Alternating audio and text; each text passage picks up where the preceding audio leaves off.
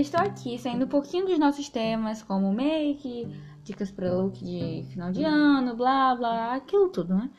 Para poder falar sobre algo que é bem diário na vida de muitos dos meus ouvintes. E, portanto, eu trouxe minha vizinha Luiane.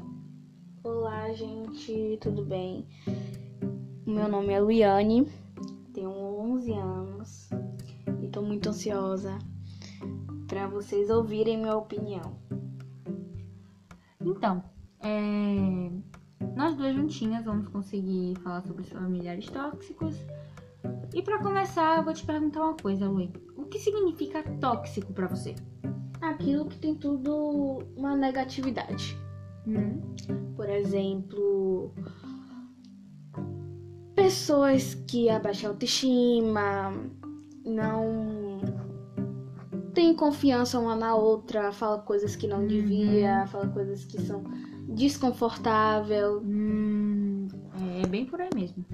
E chega a ser engraçado, né? Porque as pessoas que mais deviam nos apoiar e não julgar são a nossa família. Mas que acabam sendo, na maior parte das vezes, os bloqueadores, podemos dizer assim, eu acho. Verdade, haver um convívio, pequenos comentários acabam acumulando e acumulando até virar uma bola de neve que está prestes a cair, trazendo consequências dramáticas. Aqui lhes são direcionados. Realmente, né? As consequências são bem graves, problemas como autoestima, ansiedade, que podem acabar trazendo depressão. E acho que vocês já estão bem cientes do que pode trazer, né, gente? Isso não é bom. Nem um pouco. Pois é. E as pessoas que passam por esse tipo de situação precisam saber que não é porque você vive na mesma casa ou compartilha o mesmo sangue, porque, como já dizia ditado, até mosquito tem o mesmo sangue que eu. Então, é, elas não são. Você não é obrigada a passar por esse tipo de coisa, esse tipo de situação, sabe? Que Verdade. te deixar pra baixo, de. Machuca. Demais, demais, demais, demais. De te deixar desconfortável com certas situações, comentários, uma negatividade muito grande, que o clima acaba ficando muito pesado, um convívio que não fica agradável. E isso não é legal, gente, não é nem um pouco legal. É muito ruim, muito ruim mesmo. Mas, cara, é isso, gente. Conversar, desabafar é muito importante. É muito importante mesmo. E o que eles devem fazer ao perceber que possuem uma família tóxica? Familiares tóxicos, eu acho que a primeira coisa que se deve fazer é analisar tudo, né? Toda a situação, pra você ter certeza que é isso mesmo. E, como eu já disse, conversar com alguém de total confiança. Extrema, um psicólogo, uma amiga, porque os amigos são a família do coração que a gente escolhe. E ou até mesmo um primo, sabe? Que você sabe que pode conversar muito tranquilo, porque ele vai te entender de certa Ou forma uma prima. ou uma prima, isso mesmo. E aí, depois disso, você tem que parar pra pensar muito, muito, porque você guardar esse sentimento, toda essa dor, não vai causar nenhum tipo de benefício pra você. Nenhum, nenhum, nenhum, nenhum, nenhum. Porque só vai aumentar a lista de pesares dentro do seu corpo, sua alma, até se a gente quiser falar assim. Eu concordo com muita questão do desabafo, porque só quem passa por um ambiente tóxico sabe o quanto machuca. Isso dói assim na alma. Machuca se sentir mal consigo mesmo, machuca não ter nenhum tipo de confiança ou autoestima. E o pior do que ter todas essas feridas é guardá-las pra si, até o ponto onde você não consegue mais se expressar. Cara, você começa a inchar, inchar, inchar. Ficar uma- preso e não conseguir botar tudo pra fora. É muito, muito, muito ruim. Ahn, com certeza não é fácil sair desse ambiente, né? Principalmente quando você ainda é menor de idade, que você ainda mora com seus pais.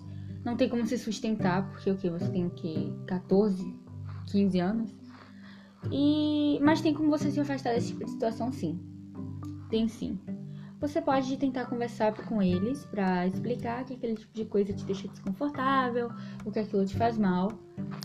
Mas Tem aqueles tipos de pais que não entendem a situação da filha, Hum. que julgam. Ah, isso A tal da frescura, né? Exato. Só é uma besteira, são jovens, adolescentes, tá? É só uma fase, só que isso às vezes é, vai muito além do, do que hormônio, sabe? Mas você tem como sair sim. Ah, você, se você já estiver no nível de cansaço emocional tão grande, que você não vai conseguir resolver isso com eles, ou você já tentou e percebeu que não vai levar a lugar nenhum, o melhor a se fazer é você se afastar. Por mais que doa muito, existem coisas na vida que precisamos priorizar e uma delas é a nossa saúde mental. Isso é inegável. Você não pode simplesmente se trancar no quarto e viver lá para sempre.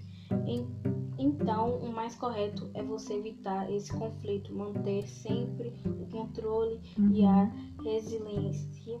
Resiliência. Dicção, ótima. Nesse situa nessas situações, impor seus limites, porque você não vai conseguir mudá-los, mas pode fazer com que eles enxerguem.